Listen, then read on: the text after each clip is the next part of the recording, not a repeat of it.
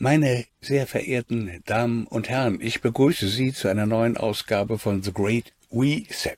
Ich bin Walter van Dossum und habe heute in Anführungsstrichen nur einen Gast. Das ist mir ein Vergnügen und eine Ehre, mit einem Mann zu sprechen, der mich seit geraumer Zeit immer wieder überrascht. Professor Max Otte. Max Otte habe ich nämlich schon seit 20 Jahren auf dem Kieker. Zum ersten Mal habe ich sie im TV gesehen. Und da schrieb ich nämlich damals ein Buch über Sabine Christiansen, die berühmte Talkshowerin, die jeden Sonntag nach dem Tatort in unserem, unser Land auf den Prüfstand stellte und unweigerlich münderte das Palaver unter meist völlig Gleichgesinnten in der Feststellung, dass nur die Agenda 2010 und radikaler Neoliberalismus uns aus der Patsche helfen könnte. Da ging es eventuell weiter, allerdings zu schlechteren Bedingungen. Doch von Zeit zu Zeit trübte ein damals noch umfangreicherer Mann die herrlich apokalyptische Stimmung unserer politischen Wegweiser nicht nur in dieser Talkshow. Und das war Max Otte, damals noch Professor äh, der Ökonomie, der Volkswirtschaft an verschiedenen Universitäten in Deutschland und im Ausland. Und als unschlagbarer Analytiker meines Zeichens begrüßte ich ihn in meinem Buch als unorthodoxen linken Kopf. Wie konnte das passieren, lieber Max Otte? Ja, Lieber Walter von Rossum, das ist schon der Einstieg. Aber ähm, ich habe das wohl wahrgenommen, dass man mich als linksliberalen ähm, Ökonomen wahrgenommen hat. Dabei bin ich konservativ. Aber das lässt sich ganz leicht aufklären. Konservative sind, zumindest nach meiner Vorstellung, für sozialen Ausgleich. Sie sind für Maß und Mitte. Sie sind für eine wie auch immer definierte Form der sozialen Gerechtigkeit. Sie sind natürlich auch für zum Teil strenge Regeln. Also konservativ ist halt auch traditionskonservativ. Aber was die Finanzmärkte angeht, ähm, ist der preußische Rechtsstaatgedanke auch der Rechtsstaatgedanke der Bundesrepublik Deutschland. Also die möchte fast weitergehen, die mitteleuropäisch-französische Tradition tatsächlich so, dass wir sagen, wir müssen die Finanzmärkte an die Kette legen. Ähm, der Staat ordnet die Wirtschaft, der Staat ordnet auch die Finanzmärkte.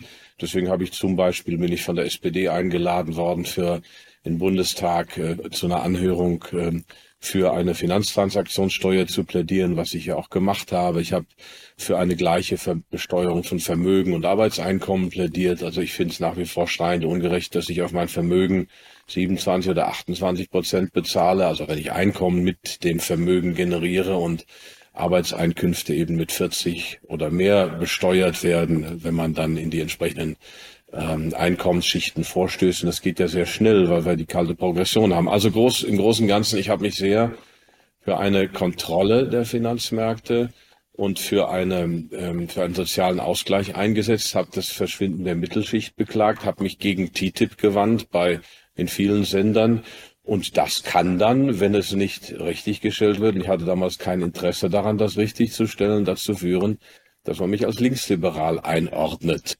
Mir ist das sehr wohl aufgefallen. Für mich klingt das immer noch so. Ich weiß nur, dass Sie zwischen solchen Leuten, die damals ja schon am Ruder waren, also in diesen Debatten bei Frau Christiansen, Herr Merz und Herr Scholz, für mich immer jemand wirkte mit sehr viel Übersicht und eben auch ein Linker, jemand mit einer sozialen Ader und der nicht glaubte, dass der Markt und schon gar nicht der Finanzmarkt das alles regeln kann. Also bei Christiansen war ich nie, aber Plasberg, Jauch, Will und so weiter. Ja, Lanz. Ich hab, ja, und viele WDR. Im WDR war ich auch sehr viel. Im WDR war ich auch sehr viel, ist ja mein Heimatsender. Immer noch? Also es ist immer noch meine Heimat und gelegentlich höre ich ihn, aber ja. im Auto. Ähm, Sie wurden ja dann als verwirrender Spielverderber auch noch weltberühmt. Ähm, 2006 erschien Ihr Buch, mit dem Sie den großen Finanzcrash von 2008 vorhersagten. Sie wurden allerdings erst nach dem Crash berühmt mit Ihrem Buch, nämlich seitdem das Kind in den Brunnen gefallen war. Und es ging erstaunlich weiter. Sie verließen die Universität und wurden, soweit ich weiß, ein sehr erfolgreicher, erfolgreicher Fondsmanager. Sie verdienten da eine Menge Geld mit Anlageberatung. Gleichzeitig erwarben sie sich, und in meinen Augen sind sie es auch, einer der schärfsten, den erwarben sich den Ruf als einer der schärfsten und kenntnisreichsten Kritiker des Weltfinanzsystems, der nichts weniger als einen neuen globalen Finanzcrash prophezeite. Wie geht das zusammen? Also ich meine das jetzt, braucht man dazu zwei Seelen in seiner Brust, ein erfolgreicher Anlageberater zu sein und auf der anderen Seite die hochfragile, prekäre Struktur dieses Finanzsystems zu analysieren? Mhm. Also ich bin ja Value Investor wie Warren Buffett und einige andere. Das heißt, ich suche mir Unternehmen aus, also Aktien von Unternehmen, von denen ich glaube, dass sie langfristig Erfolg haben. Also ich muss gar nicht schnell auf irgendwelche Börsencrashs reagieren. Natürlich, wenn es mal runtergeht, freut man sich, da kann man billiger einkaufen. Aber grundsätzlich äh, beschäftige ich mich mit Wirtschaft und wenn ich dann hm, ein Unternehmen identifiziert habe und merke, auch die Aktien davon sind auch noch halbwegs günstig, also sei es, nennen wir einfach ein paar Unternehmen. Es gibt ja viele Unternehmen an der Börse. Vielmann, ähm, Mercedes-Benz, äh, Microsoft, um das, da können wir dann über andere Themen sprechen, wie auch immer, was, also Unternehmen, die schon länger an der Börse sind, also wir Value-Investoren kaufen Aktien grundsätzlich gebraucht, sprich auf dem Gebrauchtwarenmarkt. Das Unternehmen geht ja irgendwann mit Kapital an die Börse und dann sind die Aktien ja bei irgendwelchen Investoren und wir kaufen sie eigentlich fast nur von anderen äh, Investoren, wenn diese nicht mehr haben wollen. Und die Basis unseres Value Investing ist eigentlich sehr äh, rational und geht auch sehr mit dem zusammen, was ich äh, sage, denn Finanzmärkte sind für mich hochgradig irrational, zumindest kurzfristig. Sie neigen zur Panik, sie neigen zur Euphorie. Also es gibt da ganz klassische emotionale Zyklen. Der Finanzmarkt ist fast schon manisch-depressiv. Je freier man ihn lässt, desto stärker werden die Schwankungen. Also man muss ihm ähm, man muss ihn auf Schienen setzen, Ketten anlegen oder wie auch immer oder Leitplanken geben, auch mal bremsen. Das wird alles nicht mehr gemacht. Die, äh, möchte ich sagen, neoliberale Revolution oder die Liberalisierung, was ja ein fürchterlich falsches Wort ist, was ja was mit Freiheit zu tun hat, aber die Entfesselung der Finanzmärkte war ja ein rot-grünes Projekt. Also Tony Blair, Bill Clinton, Gerhard Schröder haben das gemacht.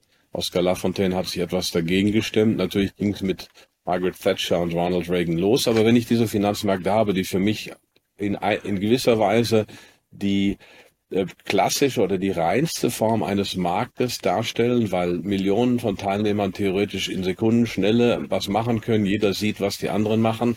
Müsste ja nach liberaler Theorie dieser Markt sehr, sehr stabil und sehr rational ausgeglichen sein. Ist er aber nicht, weil bei Geldentscheidungen das Stammhirn aktiviert wird, das ist das Reptilienhirn, das hat also nichts mit dem Großhirn zu tun. Deswegen gibt's diese, äh, gibt's diese Paniken und es gibt die Euphorien. Und als Value Investor mache ich eigentlich nichts anderes, als vielleicht mal abzuwarten, wenn eine Aktie fällt und dann irgendwann zu kaufen und sie auch möglichst langfristig zu behalten. Denn wenn ich gute Titel ausgewählt habe, dann entwickeln sich ja auch die Unternehmen weiter. Und der Kurs an der Börse ist ja nur der Preis, den ich bezahle. Ich kriege ja einen Gegenwert an Unternehmen dafür. Es ist ja ein Besitzanspruch, bin ja damit auch Kapitalist im besten Sinne des Wortes, bin ja Teilhaber, wenn auch nur einen ganz kleinen Teil an dem entsprechenden Unternehmen. Und von daher kann ich sehr wohl die Irrationalität der Finanzmärkte kritisieren und gleichzeitig davon profitieren. Und kommt ja noch hinzu, wenn ich kaufe in der Panik, tue ich ja sogar noch was Gutes, weil ich ja auf der Käuferseite stehe und die Märkte stabilisiere. Dasselbe, wenn ich verkaufe, wenn es hochgeht. Also insofern habe ich da ähm, ethisch überhaupt keine Bedenken. Das sind auch keine zwei Seelen. Das passt sehr gut zusammen. Was natürlich etwas kniffliger ist, ist die Frage, ob man ähm, in bestimmte Firmen investieren soll. Wir von Manova wollen den vielen Zumutungen der Politik mit mutiger Aufklärung und lebendigen Debatten begegnen. Wenn Sie etwas für unabhängigen Journalismus übrig haben, bitten wir Sie herzlich um Ihre finanzielle Unterstützung. Vielen Dank.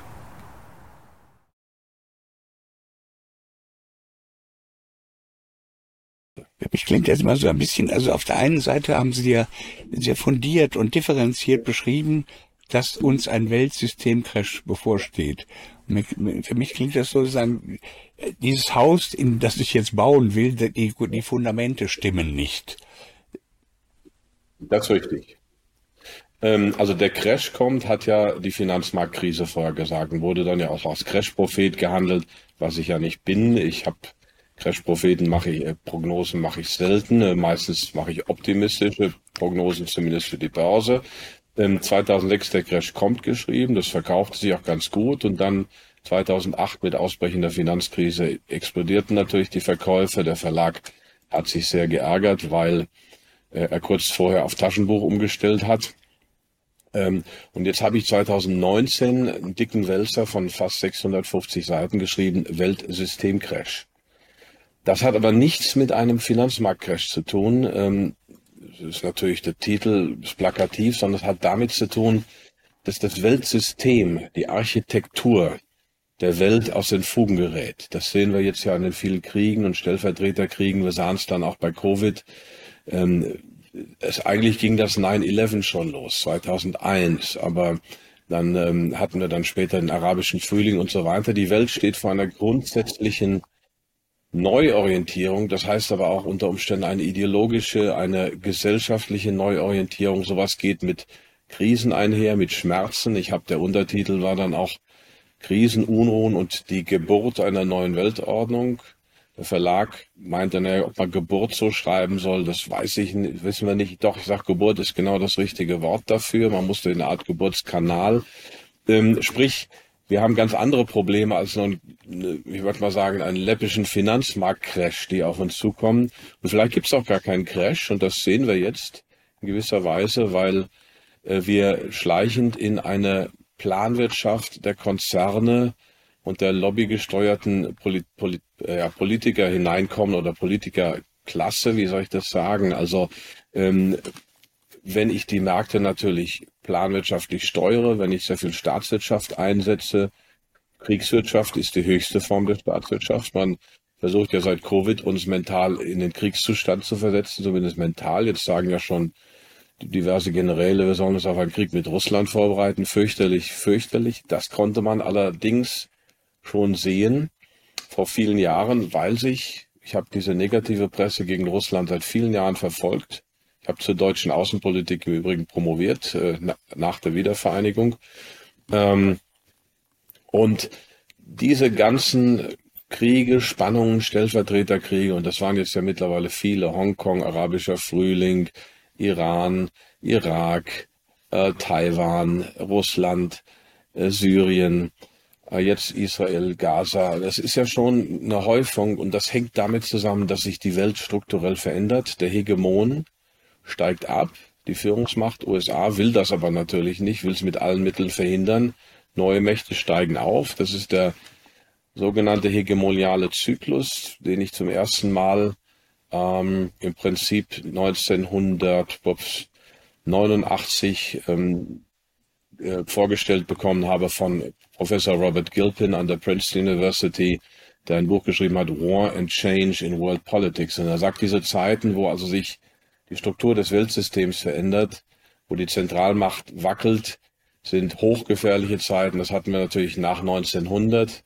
Da hatten wir aber auch ähm, nach ähm, 1800 oder um 1800 rum, als England mhm. aufstieg und Holland abstieg und so weiter. Das sind ähm, also als Konservative, als äh, aus Anhänger der klassischen Theorie der Außenpolitik gehen wir halt davon aus, dass es zwar sowas wie internationales Recht gibt, dass aber die starken Mächte doch meistens das machen, was sie gerade wollen und was in ihrem Interesse ist. Und dazu gehört leider auch Krieg und geheimdienstliche Methoden und Aufstände. Ähm, Max Otte, wie hätte 19, äh, 2019, als Ihr dickes Buch erschien, wie hätte dieser Crash ausgesehen, also physisch? Was wäre kollabiert? Was wäre mit dem Menschen passiert? Hm, also erstmal, wie gesagt, muss es kein Finanzmarktcrash sein, aber es geht eine Welt, eine Ära des Weltsystems zu Ende. Also zum Beispiel die Dollarhegemonie des Ordnens bilden sich neue Machtgruppen, es bilden sich neue Interessengruppen auf der Welt. Und sowas geht leider nur oft einher, nicht immer, wenn die Menschen vernünftig sind, nicht, aber ansonsten geht es einher mit Kriegen und so weiter. Und das haben wir jetzt ja genau. Und das andere war, dass ich in diesem Buch auch schon, weil wir in solchen Zeiten natürlich unter einem enormen psychischen Druck stehen, das System ändert sich, die Politik überdreht, wählt unter Umständen eben auch Krieg als Lösung, dann stehen wir eben auch gesellschaftlich unter Druck und auch die gesellschaftliche Ordnung verändert sich. Und auch das sehen wir. Und leider habe ich 2019, und da war das auch schon sehr klar erkennbar, ähm, auch deutlich Tendenzen zum Totalitarismus, auch im Westen beschrieben. Ähm, die haben wir ja dann wenige Monate später in einer Form bekommen, die auch selbst ich nicht hätte mir in meinen schlechten Träumen und meinen Albträumen erwartet in der Covid sogenannten Pandemie. Ähm, aber genau das passierte jetzt alles. Also von daher fühle ich mich mit dem Buch auch leider bestätigt. Lieber wäre es mir natürlich gewesen, ich hätte nicht recht behalten. Hättest du gerne mal Unrecht gehabt. Hm? Äh, Max, Sie haben, ich habe Sie verschiedentlich sagen hören, dass die deutsche Wirtschaft, also nur die deutsche Wirtschaft allein, auch die Weltwirtschaft, über die Klippe ist. Es klingt so, als ob die nicht mehr reparabel ist, als ob die ganz neu aufgestellt werden müsste. Ja, leider. Ja, leider. Ich meine, eine Wirtschaft, und das sehen Sie auch wieder, dass ich ein äh, Konservativer letztlich bin. Ich orientiere mich an den Theorien von Friedrich List, die aber zwischenzeitlich auch entwicklungsökonomisch durchaus Anklang gefunden haben. Friedrich List sprach eben davon nicht vom Freihandel, Manchestertum und so weiter. Er war ja erste Hälfte 19. Jahrhunderts, sondern er sagte, ein Land wird durch sein System der Produktivkräfte produktiv. Und das ist halt ein gut eingespieltes System. Das ist Erziehung, Wissenschaft, das ist Infrastruktur, das ist Rechtssicherheit, das sind all diese Dinge. Also es geht nicht nur darum, dass man frei handelt, sondern man muss in diese Sachen investieren. Man muss äh, Bildung haben, Wissenschaft haben. Und das war ja so. Deutschland war ja nun mal vor 100 Jahren, 120 Jahren, 130 Jahren das bei weitem, die bei weitem produktivste und dynamischste große Wirtschaft. Und das ohne wesentliche Rohstoffe. Gut, Kohle hatten wir, Stahl hatten wir immer, äh, Stahl hatten wir immerhin, aber ansonsten und 60 Prozent, 70 Prozent aller wissenschaftlichen Patente aus Deutschland. Wir leben im Prinzip bis heute von der Dynamik des Kaiserreichs. Das muss man so sagen. Die Industrien, von denen wir leben, und das hat Michael Porter, der Harvard äh, Business Professor schon 1990 festgestellt, er hat auch ein Buch geschrieben über die Wettbewerbsvorteile von Nationen. Die Branchen, von denen wir leben, sind die aus der zweiten industriellen Revolution. Elektrotechnik, Maschinenbau, ähm, gut, Flugzeugtechnik hat man uns nach dem Zweiten Weltkrieg gestohlen, mehr oder weniger. Wir hatten noch eine ganz gute Kernenergie kann man drüber streiten. Aber Elektrotechnik, Maschinenbau, Automobil, Mobilität, äh, das sind so Pharma, äh, das sind so die Branchen, von denen wir gelebt haben. Die sind größer oder sind noch da, aber jetzt droht ja mit dem unsäglichen Krieg gegen den Diesel, droht auch noch die Autobranche wegzubrechen. Und dann ist es eben nicht so, dass man ein paar Firmen weg sind, sondern ist das Know-how weg. Dann muss man ganz von vorne anfangen. Oder wir werden tatsächlich mehr oder weniger zu einem Agrarland, äh, in ein Agrarland transformiert, wie es ein gewisser amerikanischer Finanzminister 1944 mal vorhatte. Das, das kann auch noch sein, denn ich habe kaum eine Politik eines westlichen Industrielandes gesehen, die so dumm gegen das eigene Land gerichtet war wie die Glauben Sie wirklich, es wäre dumm? Ähm, oder hat es System? Also man, ja. Das hat System. Natürlich. Wir, wir sind uns da, glaube ich, ziemlich einig. Ich glaube, dass unsere Protagonisten genau das tun, was ihnen aufgetragen wurde. Ich meine, das ist kein formeller Auftrag gewesen. Die kriegen das, die sind dumm zum Teil, die Protagonisten. Das kann man so sagen. Ich nenne jetzt keinen Namen, sonst habe ich eine Klage nach 190 StGB an der Backe. ähm, aber die sind teilweise dumm und ehrgeizig und überehrgeizig und die sind halt in ihren Foren und Zirkeln aufgewachsen und haben da gewisse Ideen eingebläut bekommen, so wie zum Beispiel Robert Habeck sich bereits, glaube 2016 in einer grünen Versammlung geäußert hat, und das ist auch auf Video, dass man Nord Stream 2 abschalten oder abschaffen würde, dafür sorgen würde, dass sie nicht ans Netz geht. Also das ist schon erstaunlich was ist das für eine Clique, für eine Gruppe, also ohne Namen zu nennen? Ähm, was ist das für ein Zirkel, ein Gremium? Es ist mit sicherlich, sicher, Sicherheit nicht die Politiker, die wir gewählt haben, die sind höchstens ausführend. Wie kann man das, mhm. äh, Sie werden es wahrscheinlich auch nicht genau wissen, aber Sie werden eine Ahnung haben. Mhm. Ja, sicher. Also ich meine, wenn man sich Soziologie anschaut, also die, das Thema Herrschaft, das Thema Macht hat mich immer interessiert. Und ähm, das ist ja ein Thema, über das Liberale zum Beispiel gar nicht sprechen. Die wollen die Macht wegdefinieren. Äh, für Linke ist die Macht da, aber Igitt, weil sie ja von den Kapitalisten ausgeübt wird. Ähm, aber Macht ist letztlich immer da. Und wenn sie, wenn, wenn man sie nicht sieht, dann hat sie sich ganz gut versteckt. Sprich, die Frage ist immer und immer wieder, wie wir mit der Macht umgehen, ob wir verantwortungsvoll damit umgehen, wie wir sie einhegen. All diese Dinge sind Fragen, die sich ein Konservativer stellt. So, und jetzt überlege ich mal aus soziologischer Sicht, wer herrscht heute? Dann habe ich da immer gern das Beispiel gemeldet, auf wen hört Angela Merkel? So, Angela Merkel ist mit Sicherheit hochintelligent. Sie ist in einem ähm, in der DDR aufgewachsen als Tochter eines hohen Funktionärs und selber auch hohe Funktionärin gewesen. Ihr Mann durfte in Karlsruhe forschen, sie durfte ihn besuchen, noch während DDR-Zeiten. Also die war ganz tief im System drin. Man hat das lange ähm, verdrängt. Ähm, so, wer hat in dieser, in dieser langen Kanzlerzeit, auf wen hat Angela Merkel gehört? Auf ihre Partei? Kaum. Ähm, das zeigt sie auch darin, dass sie ja kurz nach Ende der Kanzlerschaft die Ehrenmitgliedschaft abgelehnt hat, dass sie jetzt aus der Konrad-Adenauer-Stiftung ausgeschieden ist. Also sie hat ihre Partei als Instrument gesehen. Parteien heutzutage sind ja größtenteils Funktionärsapparate, die werden geführt wie Konzerne, die Politiker sind Berufspolitiker, die meisten haben nichts anderes gelernt. Also Angela Merkel hat kaum auf die CDU gehört. Das mal, das können wir mal so festhalten. Mm, sie hat natürlich eine brillante Taktik des Verschleierns und des Kleinredens und des Verwischens gehabt. Aber in entscheidenden Momenten hat sie dann eben Schalter umgelegt, wie bei der sogenannten Energiewende, der Flüchtlingskrise und vielen anderen Dingen. Ähm, ich glaube, sie hat natürlich auf das gehört, was ihr der amerikanische Präsident gesagt hat. Sie hört auf das, was von ähm, einflussreichen Konzernlenkern kommt oder Eigentümern, nehmen wir Bill Gates oder Zuckerberg, Zuckerberg, für mich ist das Herr Zuckerberg. Herr Zuckerberg war ja auch mal bei ihr, als es da um den Facebook-Skandal ging. Ähm, also es sind wenige, möchte ich sagen, Politiker und Oligarchen, wenn ich das so sagen darf, ähm, die da die Meinung machen. Und jemand wie Angela Merkel muss man ja auch keinen Auftrag geben. Die ist ja nun wirklich, die hat mit Sicherheit ein extrem feines Sensorium für die Macht. Die lotet ihr Umfeld aus und wählt dann ihren Weg. Da muss man gar nicht sagen, wir wünschen uns, dass jetzt das und das passiert. Da reichen zwei, drei kleine Andeutungen im Gespräch und dann baut sie sich das so zusammen. Also Angela Merkel war eine typische Apparatschik, so wie es auch Frank-Walter Steinmeier ist. Und wie stark dieses System ist, jetzt komme ich auf eine Reizfigur, das sieht man an, an Donald Trump, ähm, der sicherlich äh, kein Sympathieträger ist für viele Amerikaner, für noch weniger Deutsche. Ich habe ja die amerikanische Staatsbürgerschaft, ich habe in seiner ersten Leg Legislaturperiode für ihn gewählt, äh, für, für ihn gestimmt, mit einem Argument.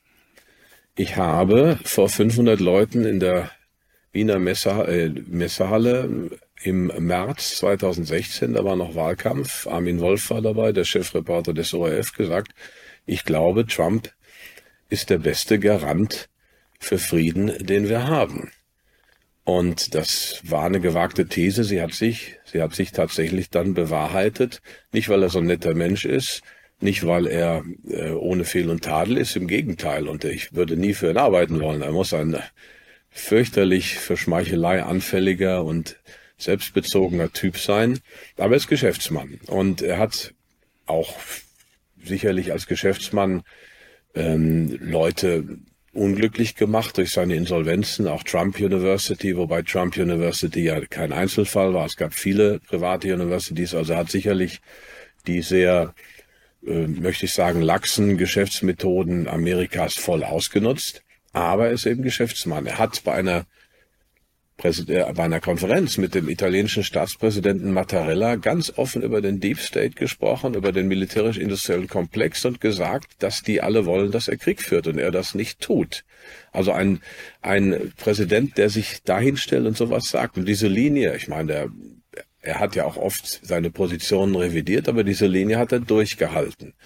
Und äh, von daher fühle ich mich bestätigt. Und er war ja auch ein Unfall. Ich meine, man hat das gesehen an den bestürzten Minen äh, der Kommentatoren, aber auch seiner Anhänger nach dem Wahlabend. Und ich habe es damals genossen, weil ungefähr zwei, drei Wochen verstrichen in den Medien, wo sich keiner so recht äußern wurde, wollte, bis dann die neue Linie feststand und alle auf die Linie eingeschwenkt sind, Vollgas auf Trump einzudreschen. Also nochmal, ist kein Sympathieträger, aber er ist, ähm, er hat vier Jahre Frieden garantiert, hat sich da auch mit, auch er musste Kompromisse machen. Er wollte zum Beispiel sämtliche amerikanischen Besatzungssoldaten, die ja illegal das Öl in Nordsyrien klauen, im Kurdengebiet und nach Irak verkaufen, ähm, die wollte er abziehen. Und dann haben ihn aber die Speaker sowohl des Kongress als auch also der Republikaner und sowohl des der Demokraten bedrängt, so dass er dann ein Kontingent von 400 Soldaten dalassen musste. Aber es ist, ist aktenkundig, dass er die abziehen wollte. Und es gab ja zum Beispiel diesen Russia-Hoax, also die, die, den Russland-Schwindel, wo man ihm ähm, über ein oder zwei Jahre beschäftigt hielt mit einer Mega-Untersuchung mit 30 Anwälten und Staatsanwälten und Hunderten von äh, Vernehmungen und so weiter, dass er mit Russland zusammengearbeitet habe. Kam nichts bei raus, aber die Medien waren zwei Jahre beschäftigt und ähm, noch am Wahlabend oder am Wahlmorgen hat sein Team zum Beispiel getwittert, ähm, glaubt diesen Leuten mit der Russlandgeschichte kein Wort. Das sind dieselben Leute, die euch erzählt haben, dass es Massenvernichtungswaffen im Irak gäbe. Also Trump war ein Riesenstörfaktor für den Deep State. Äh, da kann man aber daran sehen, wie mächtig diese oligarchischen Strukturen sind und dass eben die Demokratie ähm, im Moment doch sehr stark verloren gegangen ist. Das ist tatsächlich, dass wir in, auch im Westen in oligarchische Strukturen gekippt sind. So würde ich das mal nach klassischer Staatstheorie von Aristoteles beschreiben, im Großen und Ganzen. Wenn Sie mir nochmal kommen und sagen, Sie wären konservativer, na also, da werden wir uns dann doch streiten müssen. Den ich bin erzkonservativ, lieber Ich mag sie trotzdem. Äh, jetzt, Trump ist ja, hat die, die sogenannten demokratischen Eliten, Sie sprechen richtigerweise von Oligarchen, haben ja wütend auf Trump reagiert mit allen möglichen, also Anschuldigungen und so weiter. Sie haben es aufgezählt. Jetzt könnte man ja fast sagen, diese Art von unanständigen äh, Bekämpfen von missliebigen Stimmen, also in Deutschland wäre das jetzt die AfD, die ja erstaunlich erstarkt ist. Die wird ja im Moment auch auf eine Weise bekämpft, wo es mir schlecht wird und ich bin äh, bekennender Nicht-AfDler. Ähm, und da hat's mich dann nochmal umgehauen. Sie selbst haben mir vorhin gesagt, Sie da wären in den letzten drei Jahren Dinge passiert, da, die hatten sie nicht am Schirm. Und jetzt die Geschichte mit dieser äh, angeblichen Wannsee-Konferenz in Potsdam, die stinkt ja auch zum Himmel auf eine, auf eine wahnsinnige Weise. Da wird also ein, äh, Presseunternehmens namens Korrektiv, das nun wiederum von einschlägigen Kreisen äh, finanziert wird und ähm, sich bisher als Zensurbehörde gut betätigt hat, als Faktenchecker, immer in ein und derselben Richtung, kommt mit dieser wahnsinnigen äh, Räuberpistole, pardon, dieser Räuberpistole, dieser Reportage, da wäre also im ganz großen Stil die Deportation von äh, ausländischen Mitbürgern geplant worden.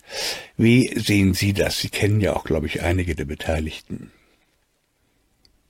Ich kenne einige der Beteiligten. Ich habe gestern noch mit einem telefoniert. Das Wort Deportation ist nie gefallen.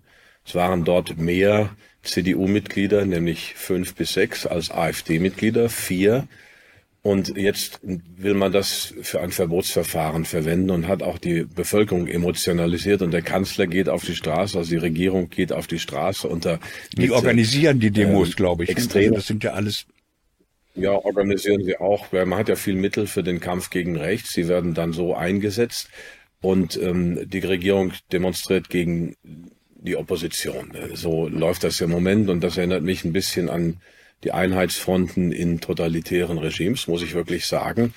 Ich komme nochmal auf dieses Treffen zurück. Da haben sich zweitklassige AfD-Politiker, ähm, ein Organisator mit einer rechtsnationalen oder deutschnationalen Hintergrund, der Herr Dr. Möhrig, ein paar Unternehmer, ein paar CDU-Mitglieder, auch der angesehene Verfassungsrechtler Ulrich Vosgerau, die haben sich da getroffen und haben, und das hat man mir jetzt gestern nochmal gesagt, wurde angeregt, eine Expertengruppe zu bilden, die unter ethischen und äh, juristischen Gesichtspunkten prüfen sollte, wie es möglich wäre, ähm, illegal hier Lebende wieder in ihre Heimatländer zurückzuführen. Das ist das Ding und Kanzler Scholz hat das vor sechs Monaten hat er schon härtere Abschiebungen gefordert. So, aber wenn natürlich das Ganze dementsprechend hochgepusht wird und durch die Medien gepusht wird, dann springen die Leute drauf auf. Und das ist durch diese katastrophale Politik, die wir haben, die Leute haben einerseits Druck, wir haben auch gleichzeitig die Bauernproteste. Die Leute haben wirklich ökonomischen Druck und in Weltsystemcrash schreibe ich in zwei Kapiteln darüber, wie die Mittelschicht ausblutet, wie diese einseitige Politik zulasten des Kapitals die Mittelschicht und das Bürgertum vernichtet. Zwei Kapitel, zwei umfangreiche Kapitel mit vielen Daten. Und ich bin ja nicht der Erste. Ich habe diesen Gedanken im Prinzip, das werden Sie auch noch kennen, von, ähm, von Schumann und Martin, die 1997 einen Mega-Bestseller geschrieben haben, die Globalisierungsfalle. Und da kam das Thema schon auf. Und ich habe das dann, äh, äh das war, wann war das? 2000, 19, nee, 1997 haben das geschrieben. Und äh, 2019, also mehr als 20 Jahre später habe ich das Thema vertieft. Ähm, so, die Leute haben irre Druck. Ähm, wir haben Verwirrung. Russland, Ukraine, was, wer ist da der Gute, wer ist der Böse? Ähm, äh, Israel, Gaza, wer ist der Gute, wer ist der Böse?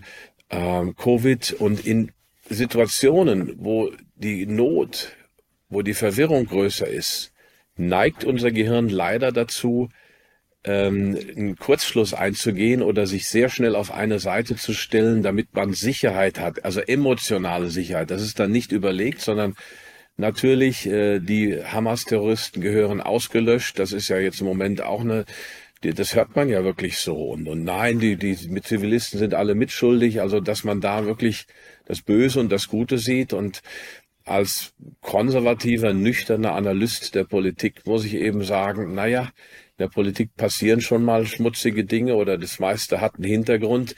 Es gibt vielleicht mehr Grau und Dunkelgrau und Hellgrau und nicht nur Schwarz und Weiß. Und, aber dann ist es möglich, aus so einer kleinen Sache, wenn die Leute eben wirklich verwirrt sind und dringend nach einem Schuldigen suchen und so weiter und so fort, dann ist es möglich, aus so einem völlig belanglosen Treffen ähm, mit ebenfalls belanglosen Inhalten mit einem Organisator, der vor fast über 40 Jahren mal ähm, ähm, Bundeschef, glaube ich, der, der heimattreuen deutschen Jugend war, die dann auch verboten wurde, seitdem nie wieder in Erscheinung getreten ist, dann ist es auch möglich, aus so einem Treffen eine Staatskrise zu machen und die Leute auf die Straße zu treiben. Dazu kommt natürlich auch, welche Befugnisse hätte so eine Gruppe, solche Pläne zu erstellen? Was könnte das bedeuten? Ähm, ich erinnere noch mal daran, dass im Koalitionsvertrag der Ampel eine große Rückführungsoffensive angekündigt wird, wörtlich, ähm, was wie was Frau Faeser vorgeschlagen hat, an wie man Ausländer wieder äh, rausschmeißt oder wie man Leute, die äh, gegen Israel protestieren, als Antisemiten äh, denunziert und dann rausschmeißen kann. Das sind alles ungeheure Vorgänge.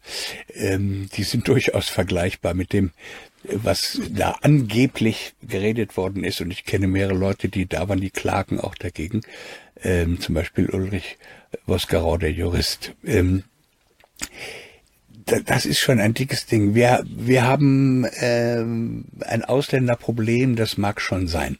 Ich habe den Eindruck, alle Parteien arbeiten seit Jahrzehnten daran, dass dieses Thema immer schön in der sozusagen ein Zentralthema ist. Da kann man so viel drumherum bauen, so schöne Emotionen dran bauen. Ähm, mhm. In Wahrheit haben wir eigentlich eine Menge andere Probleme und Migration ist ein Problem unter anderem. Ähm, und man sollte vor allen Dingen sehen, dass das, was wir heute Migration nennen, was wir vor fünf Jahren noch Flüchtlingskrise genannt haben, ganz viel damit zu tun hat, dass über eine Million Ukrainer äh, sich hier angesiedelt haben und auf dem Arbeitsmarkt sind, auf dem Wohnungsmarkt sind, in die Schule wollen und so weiter und so weiter. Der Anteil der Flüchtlinge ist vergleichsweise vollkommen gering. Dass es da Lösungsbedarf gibt, möchte ich nicht bezweifeln, aber dass wir das Land retten, indem wir die Ausländerfrage lösen, vor allen Dingen durch Rückführung, halte ich für alle allergrößten Quatsch, die man sich vorstellen kann. Ähm, Lieber Herr Otte, Sie haben mal gesagt, das fällt mir schwer, heute bei Ihnen, bei Ihnen noch zu entdecken, Sie wären gerne mal Politiker geworden. Und ähm, also für mich sind Sie der Antipolitiker, aber das ist meine persönliche intuitive Meinung. Ähm, Sie sind mir viel zu klug und freundlich und lieb. Ähm, ihnen, ihnen fehlt das Fiesigkeitsgehen, aber das so genau habe ich sie auch noch nicht untersucht. Hm. Vielleicht gibt's das. Dann haben sie mal eine wunderbare Wundertüte ihrer politischen Vorbilder aufgemacht. Das sagt, glaube ich, auch viel. Dazu zählt unser Reichskanzler von Bismarck, dazu zählt Rosa Luxemburg, Karl Liebknecht und der Finanzminister der Weimarer Republik, Jalmar Schacht. Das ist äh, ein buntes Programm. Bei den zeitgenössischen Politikern können Sie sich allenfalls für Helmut Schmidt erwärmen. Der ist ja nun auch schon tot. So haben Sie es kürzlich formuliert. Hat sich daran was geändert? Ist irgendeiner am Horizont erschienen, wo Sie sagen, oh, da, der interessiert mich? Also ich finde das im Großen und Ganzen noch ganz zutreffend. Das ist äh, diese Mischung ähm, sagen wir so, ich denke, Viktor Orban macht einen guten Job für sein Land. Ähm, sonst wird es mir tatsächlich schwerfallen, im Moment da jemanden zu finden. Aber das ist eben auch, ich meine, die Gesellschaft, das System geht halt auch durch verschiedene Phasen. Und wir haben eben heutzutage diese, wie Sie sagen, Politiker mit Fiesigkeitsgehen. Gut, das braucht man generell, glaube ich. Das hatte sicherlich ein Otto von Bismarck auch, ähm, wenn es drauf ankam. Ähm, aber es waren doch noch andere Zeiten, wo also auch die Politiker einen anderen Respekt genoss und wo ähm, sich die Politik auch selber und Politiker einen gewissen Ethos doch noch verpflichtet fühlten, alles in allem. Also selbst wenn, wenn äh, Strauß auf Wehner eingeschlagen hat und Wehner auf Strauß, dann gab es doch immer noch trotzdem ein gewisses Grundverständnis. Ja. Und das waren so mit die Antipoden in der alten Bundesrepublik, die man sich so vorstellen konnte.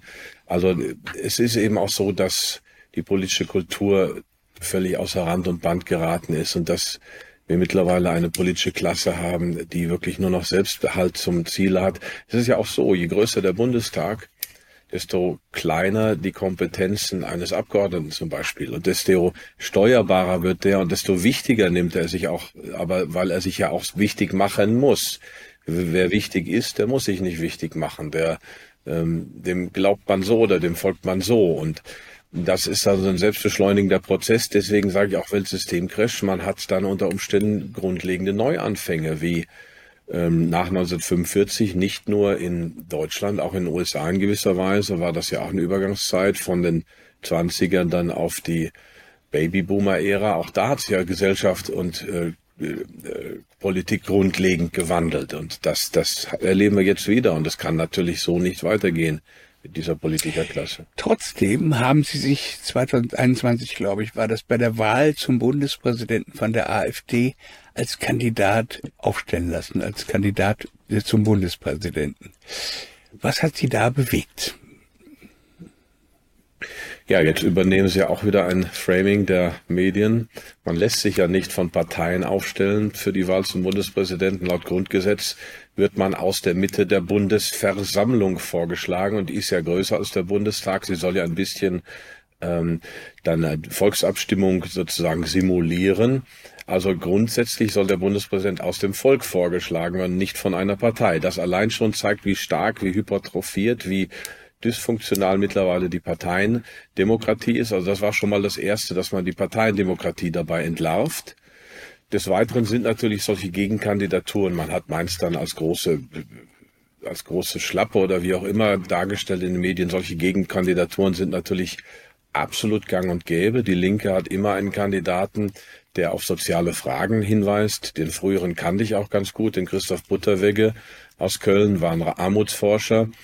Ähm, und jetzt war es halt der Herr ähm, Grabert, der Armenarzt in, aus Mainz. Und das, man, man verbindet gewisse Anliegen mit einer solchen Kandidatur. Und für mich war das Anliegen, äh, war natürlich sehr hoch gedacht, ähm, diese die AfD in den normalen politischen Diskurs mit einzubeziehen. Ich war ja doch äh, CDU-Mitglied zu der Zeit, also zu sagen, bitte Jetzt kommt man zu normalen parlamentarischen Regeln. Man verweigert ihr ja auch den Bundestagsvizepräsidenten schon in der zweiten Legislaturperiode. Man verweigert der AfD-nahen Stiftung Bundesmittel. Ähm, man tut alles an demokratischen und auch undemokratischen Mitteln, um diese Partei zu bekämpfen. Kann man äh, natürlich so oder so sehen, aber ich war es auch ein Versuch, ähm, da demokratische Umgangsformen und Dialog anzumahnen. Es hat natürlich äh, die etablierten Parteien mächtig aufgeschreckt. Also ähm, die, die Zeit schrieb dann, das wäre sozusagen die Pole Position in effektiver Dissidenz, also auch im Vergleich zu Sarah Wagenknecht und Maaßen und Sarrazin und so weiter. Das ist ja das höchste Staatsamt. Ähm, und wenn man es so sieht, Nachdem meine Kandidatur bekannt wurde, haben sich dann die Spitzen von CDU, CSU, FDP, SPD und Grünen haben einen gemeinsamen Brief an Bärbel Baas geschrieben, dass sie Steinmeier unterstützen. Vorher war das einfach eine stille Absprache gewesen. Und damit waren über 80 Prozent an die 84 Prozent aller Mitglieder der Wahlversammlung eigentlich Steinmeier-Stimmen. Er hat aber nur ein paar 70 bekommen. Also er hat über zehn Prozent weniger bekommen, als ihm rechnerisch vielleicht zugestanden hätten. Es war also ein riesen Denkzettel für Frank-Walter Steinmeier, der aber natürlich im Mediengetöse und in der anderslautenden Mediendarstellung völlig untergegangen ist. Also für mich war das nicht angenehm, das darf ich wirklich sagen. Ich bin, es wurde alles durchleuchtet. Dann kam auch raus, dass ich irgendwann mal gespendet habe an die AfD. Da war ich aber Kuratoriumsvorsitzender der Erasmus Stiftung. Von wem wurden Sie durchleuchtet? Und, von ähm, Medien oder von? Ja, von den Medien, also von den sozusagen Helfern des Geheimdienstes, also diese sogenannten Faktencheckern und so weiter, die aber ähm, erstaunlicherweise immer nur bei der Opposition checken oder bei oppositionellen Kräften. Und dann wird das natürlich, wird jeder, wird, wird jeder Furz breit getreten und dann glaubt der normale Leser ja auch, dass sowas eine Relevanz hätte. Würden Sie heute noch in die Politik gehen oder glauben Sie, dass so wie Sie jetzt arbeiten, wie Sie wirken, sind Sie politisch effektiver, als wenn Sie in den parlamentarischen oder Parteiraum gingen? Also, das habe ich für mich schon lange ausgeschlossen, in, in parlamentarische Geschichte. Also ich habe tatsächlich 2016 den Gedanken gehabt, ähm, das ist jetzt hier, glaube ich, auch zum ersten Mal öffentlich, also und da war ja gerade äh, die Trump-Geschichte aktuell. Also ich würde mich mal aufstellen lassen für das Amt des Bundespräsidenten. Die Idee, die war schon ein paar Jahre im Vorlauf. Ähm, und dann kam die Anfrage und dann habe ich es natürlich auch gerne gemacht. Aber es war nicht einfach. Ähm, also nach dieser Betätigung, die ja eigentlich überparteilich sein soll, verbietet sich eigentlich eine parteipolitische Tätigkeit. Ich bin ja noch Mitglied der Werteunion, die am vergangenen Samstag ihre Umwandlung in einen Förderverein, ihre Loslösung von der Union äh, beschlossen hat und gleichzeitig dann eine neue Partei mit handverlesenen Mitgliedern gegründet werden soll durch Hans-Georg Maaßen, die dann auch Werteunion heißt. Also ähm, ich werde mich nicht parteipolitisch betätigen, ähm, was nicht ausschließt, dass ich meine, ähm, es gab ja eine Dame von der SPD ähm, in den 90ern, die hat, die ist auch zweimal gefragt worden, ob sie kandidieren möge für das Amt des Bundespräsidenten. Das würde ich vielleicht noch nicht einmal ausschließen, weil das ja quasi dieselbe Flughöhe ist, aber ähm, alles andere kann ich für mich eigentlich ausschließen und ähm, möchte dann eher intellektuell wirken.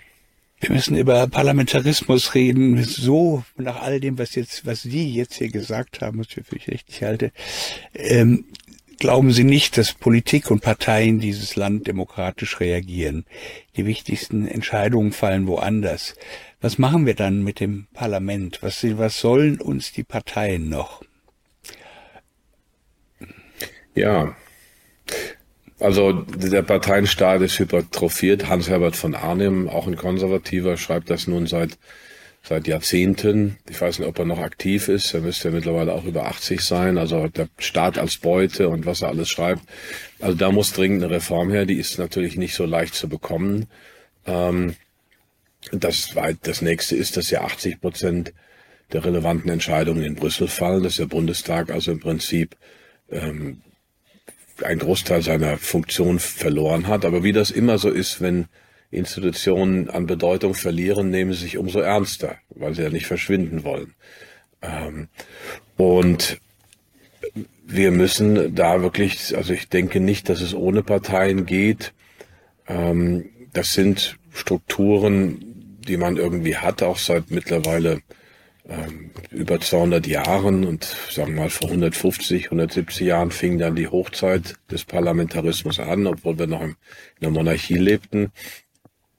Ähm, also es wird nicht ohne Parteien gehen, da müssen radikale Reformen her. Die sehe ich natürlich im Moment nicht, aber das kann im Rahmen dieses Weltsystemcrash, wenn also System, unser System wirklich radikal knirscht und auch teilweise zusammenbricht, was wir jetzt ja sehen. Also es sind ja diese staatlicherseits aufgestachelten äh, Demonstrationen gegen die Opposition sind ja nur Reaktionen auf die Bauernproteste und auf andere Proteste im Lande. Und so versucht man ja die Hoheit oder das Ruder wieder in die Hand zu bekommen. Aber das System wackelt und knirscht. Dann ist vielleicht die Chance für einen Neuanfang da. Und dann will ich sicherlich mit dem, was mir also an Wissen zur Verfügung steht, auch helfen, wenn, wenn, wenn ich gefragt werde. Aber im Moment ähm, kommentiert man es eher und beobachtet. Max Otter, warum sind Sie gerade nicht in Davos? Da war ich noch nie. Ich habe ein, zwei Mal Einladungen für irgendwelche Nebenforen bekommen. Also ich würde im Moment ja auch da sicherlich nicht eingeladen. Früher wurde ich schon mal zu solchen Foren eingeladen. Ich bin ja noch in einer dieser Organisationen drin, da werde ich auch nicht so oft eingeladen. Ähm, ich würde mir das schon mal anschauen. Ich würde auch mal wenn ich die Gelegenheit hätte, mit dem Klaus Schwab sprechen. Aber Davos ist für mich eben ähm, wirklich so, dass eines der Foren, in denen sich Oligarchie dann äh, oder Plutokratie oder wie man das nennen mögen, ähm, entwickelt oder entfaltet. Und, und äh, ich meine, es ist ja schon wirklich pervers. Äh, Hunderte von Menschen fliegen mit ihren Privatjets hin und äh, diskutieren über den Klimawandel und dann bekommen wir als normale Bürger die Lasten aufgebürdet. Der Great Reset, von dem Klaus Schwab und die Seinen da träumen, das ist nicht Ihr Reset. Wie sehe Ihr Reset aus? Ach, ich fand die alte Bundesrepublik eigentlich ganz angenehm. Die war vielleicht etwas beschaulich und etwas provinziell. Und jetzt merken wir es. Ähm, da zitiere ich jetzt mal einen erzkonservativen, bei Linken nicht sehr beliebten Denker namens Oswald Spengler der mal gesagt hat, der Verzicht auf Weltpolitik schützt nicht vor ihren Konsequenzen. So, Deutschland erlebt im Moment die Konsequenzen einer gegen uns gerichteten Weltpolitik und wir sind immer noch wichtiger Dominostein. Also wenn wir, wenn wir eine ähm, Chance hätten, zurück zur Republik zu kommen, muss das jetzt, jetzt werde ich vielleicht wieder ein bisschen linker, also meine Zielvorstellung für Europa, ähm, ist in der Tat identisch mit dem europäischen Projekt, wie es mal von deutscher Seite aus angedacht war. Also ein föderales Europa. Ich bin tatsächlich für ein föderales Europa, nicht für ein Europa der Nationalstaaten, weil ähm, Europa nur in Summe überhaupt auf dieser Welt noch bestehen kann. Das ist zwar eine Vision, die ist weit weg. Dieses föderale Europa müsste dann aber recht beschränkte zentrale Kompetenzen haben, Verteidigung, paar andere Dinge während die wirtschaftspolitischen und sonstigen sozialpolitischen Kompetenzen auf nationaler Ebene wären. Also im Prinzip schieben wir den deutschen Föderalismus eine Ebene höher. Ähm, wir haben weiterhin Subsidiarität und Wettbewerb der Staaten innerhalb Europas, haben aber zentrale Aufgaben wie Verteidigung und Handelspolitik und so weiter auf europäischer Ebene. Dann brauchen wir natürlich das Prinzip ein Bürger, eine Stimme. Moment ist, hat ein zypriotischer Bürger eben elfmal so viel wie ein Deutscher. Das geht nicht. Das sind alles natürlich Dinge, die auch im Moment völlig illusorisch sind, aber Europa hat nur eine Chance als Europa, dann aber eben subsidiär ähm, organisiert. Da sind wir weit, weit von weg. Also zwei, in den 2000ern ist dann dieses europäische Projekt gestoppt worden oder verlor man im Prinzip den Schwung. Und das ist ja erstaunlicherweise 2003 gewesen, als Chirac und Schröder ähm, den, sich dem Irakkrieg widersetzt haben oder nicht mitgemacht haben. Und da sollte ja auch ein europäischer Verfassungskonvent stattfinden. Und da kam ähm, ganz praktischerweise, das habe ich übrigens aus dem Buch von Ulrike Giraud nochmal ähm, rausgelesen, ein fantastisches Buch, ja, aus ihrem Europabuch, wo sie diese Phasen auch nachzeichnet. Und dann ähm, kam, als dieser Verfassungskonvent geplant war, ganz praktischerweise dieser Irakkrieg. Und damit war das Thema vom Tisch. Und es haben sich damals auch 2003 schon zehn ostmitteleuropäische ähm, Staatschefs, junge Leute, die oftmals in den USA ausgebildet waren, in einem offenen Aufruf mit der USA solidarisiert. We stand with the USA. Während Chirac und Schröder eben diesen Irakkrieg nicht mitgetragen haben. Und das war aber das Ende der europäischen Einigung und seitdem haben wir eben ein instrumentalisiertes Europa, was auch stark durch US-Interessen, aber auch durch französische, wie auch immer. Also es ist eben kein, kein wirklicher europäischer Einigungsprozess mehr. Und dann haben wir solche ähm, Figuren an der Spitze wie Ursula von der Leyen. Max sagte, wir äh, 2020 wurden wir ja zu Freunden gemacht und das hat ja auch was Gutes. Äh, wir kannten uns vorher nicht, wir kannten sehr viele Leute vorher nicht. Wir haben einige Leute auch aus dem Blick verloren. Wir wurden als Parallelgesellschaft gegründet, weil wir rausgeflogen sind. Und ich finde, wir haben uns sehr gut behauptet, also nicht wir beide jetzt, sondern wir haben eine Menge auf die Beine gestellt. Ähm, man kann stolz sein, mhm. was an Kommunikation, an Datenbanken, mhm. an Argumentationen, an Aktivitäten, Rechtsanwälte für Aufklärung und so weiter und so weiter. Es ist, ich habe darüber ein kleines Büchlein geschrieben und das, ähm, ich habe gedacht, da kommt so fast alles drin vor. Es wäre das Zehnfache, was man hätte beschreiben müssen, was es alles gibt. Ja. Ähm, das ist ein gewisser Sieg. Im Moment habe ich das Gefühl, wir stagnieren. Wir werden mehr, aber auch diffuser. Ich weiß nicht, ob Sie mir folgen können. Also es ist mehr ein Eindruck als irgendwas, was ich belegen könnte. Ich glaube, wir sind eine, eine ziemlich große Truppe von Leuten, die innerlich mit dem System gebrochen haben. Vielleicht nicht expressis verbis, aber im Herzen. Äh, mhm. und auch in ihrem, in ihrem mhm. Glauben, in ihren Zuversichten. Ähm, wie, wie sehen Sie mhm diese, diese unserer Lage. Also es müsste jetzt eigentlich mhm. äh, viel passieren. Wir werden den Laden nicht stürzen, wir werden die Oberwelt nicht aus den Angeln heben. Das brauchen wir auch nicht, das machen die, glaube ich, von selbst. Ähm, aber dass wir sozusagen verschärft nachdenken müssen, wo wollen wir eigentlich hin? Dass wir den Pluralismus entdecken mhm. müssen. Also ähm, mir ist es heute noch völlig wurscht, ob sie konservativ sind oder nicht. Ähm, früher hätte mich das mal gestört. Aber ich sehe mittlerweile, ähm, dass wir sehr heterogen sind. Also das sind mhm. sehr verschiedene Interessen, sehr verschiedene Lebensformen. Und das ist auch gut so und das ist auch richtig so. Also wir haben den Pluralismus als Aufgabe. Ich sehe aber auch da schon wieder so ein, so ein Wegboxen und was Unfreundliches. Mhm. Ja. Das war keine gut formulierte Frage. Das, das war nur ein.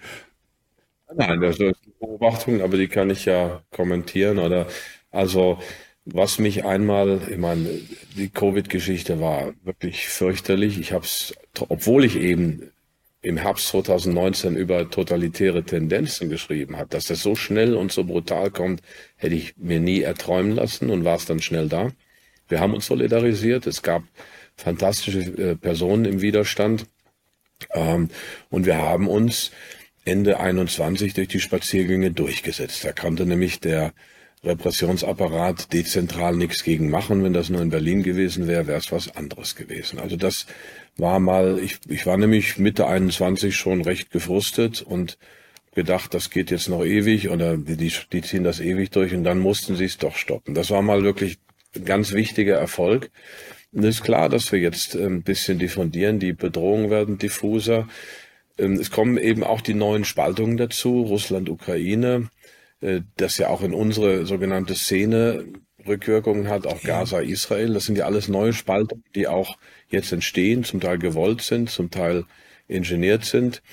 Ähm, Sie haben es schon gesagt, wir werden den Laden im Moment nicht kippen, aber wir kennen uns, wir, wir wissen, dass es uns gibt. Wir haben auch Strukturen aufgebaut.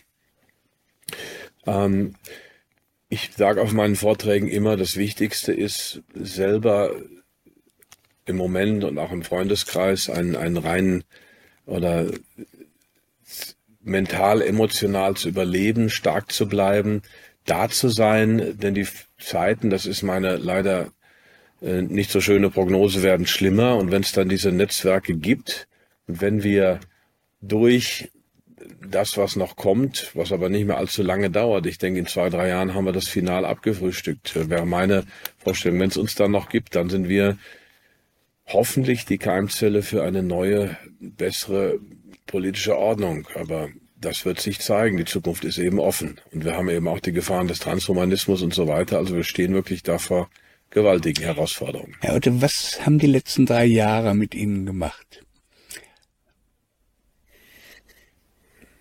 Ja, ich war natürlich, habe ich immer hart gearbeitet, war erfolgsverwöhnt, ähm, habe mir das aber auch verdient, so wie ich glaube, habe auch immer aus meiner Sicht eine, eine faire Sache gemacht, habe immer meine Leistung gebracht und bin dann ja bereits 2018, ne, 2017 habe ich mich geoutet, dass ich in der Zeit hat, die Zeit hat noch ein ganzes Seite drüber gemacht, dass ich zwar CDU-Mitglied bin, aber mal AfD wähle. Das war natürlich, damals hat man es noch ernst genommen. Die Zeit war bei mir mit einem Reporter, hat auch einen durchaus freundlichen, offenen Artikel geschrieben. Wie kommt er dazu und so weiter. Also jetzt, und dann kippte das ja immer weiter auf Totschweigen und dann auch auf Diffamieren. Ähm, und ich habe natürlich äh, jetzt mittlerweile sechs Jahre Negativität, negative Presse, Diffamierung, nachdem ich vorher zehn Jahre sehr positiv. Also 2016 sagte Deutschlandfunk noch der Liebling der Medien und dies und jenes und ist beliebt und so weiter. Naja, und von diesem positiven Polster zehrt man natürlich emotional einige Jahre. Ich muss sagen, dass nach der Bundespräsidentschaftskandidatur das ziemlich aufgebracht war und dass ich tatsächlich jetzt fast zwei Jahre gebraucht habe, um sozusagen innerlich auch wieder wirklich zu Kräften zu kommen, und für die nächsten Sachen gerüstet zu sein. Das ist ja nicht so, dass ich dann zwei Jahre die Hände in den Schoß legen konnte. Ich hab, bin ja nun mittelständischer Unternehmer, habe Personalverantwortung, Menschen sind von mir abhängig und, und, und. Und hm, also das war schon zermürbend und ich äh, habe eine Weile gebraucht, um da wieder auch innerlich zu Kräften zu kommen, möchte ich sagen. Max Otte, ich danke Ihnen sehr für das Gespräch. Ich könnte noch zwei Stunden weiter plaudern, aber wir hatten gesagt, ein Stündchen machen wir. Ich danke Ihnen sehr. Ich bedanke mich ebenfalls sehr, lieber Walter von Rossum, und gerne bei Gelegenheit wieder.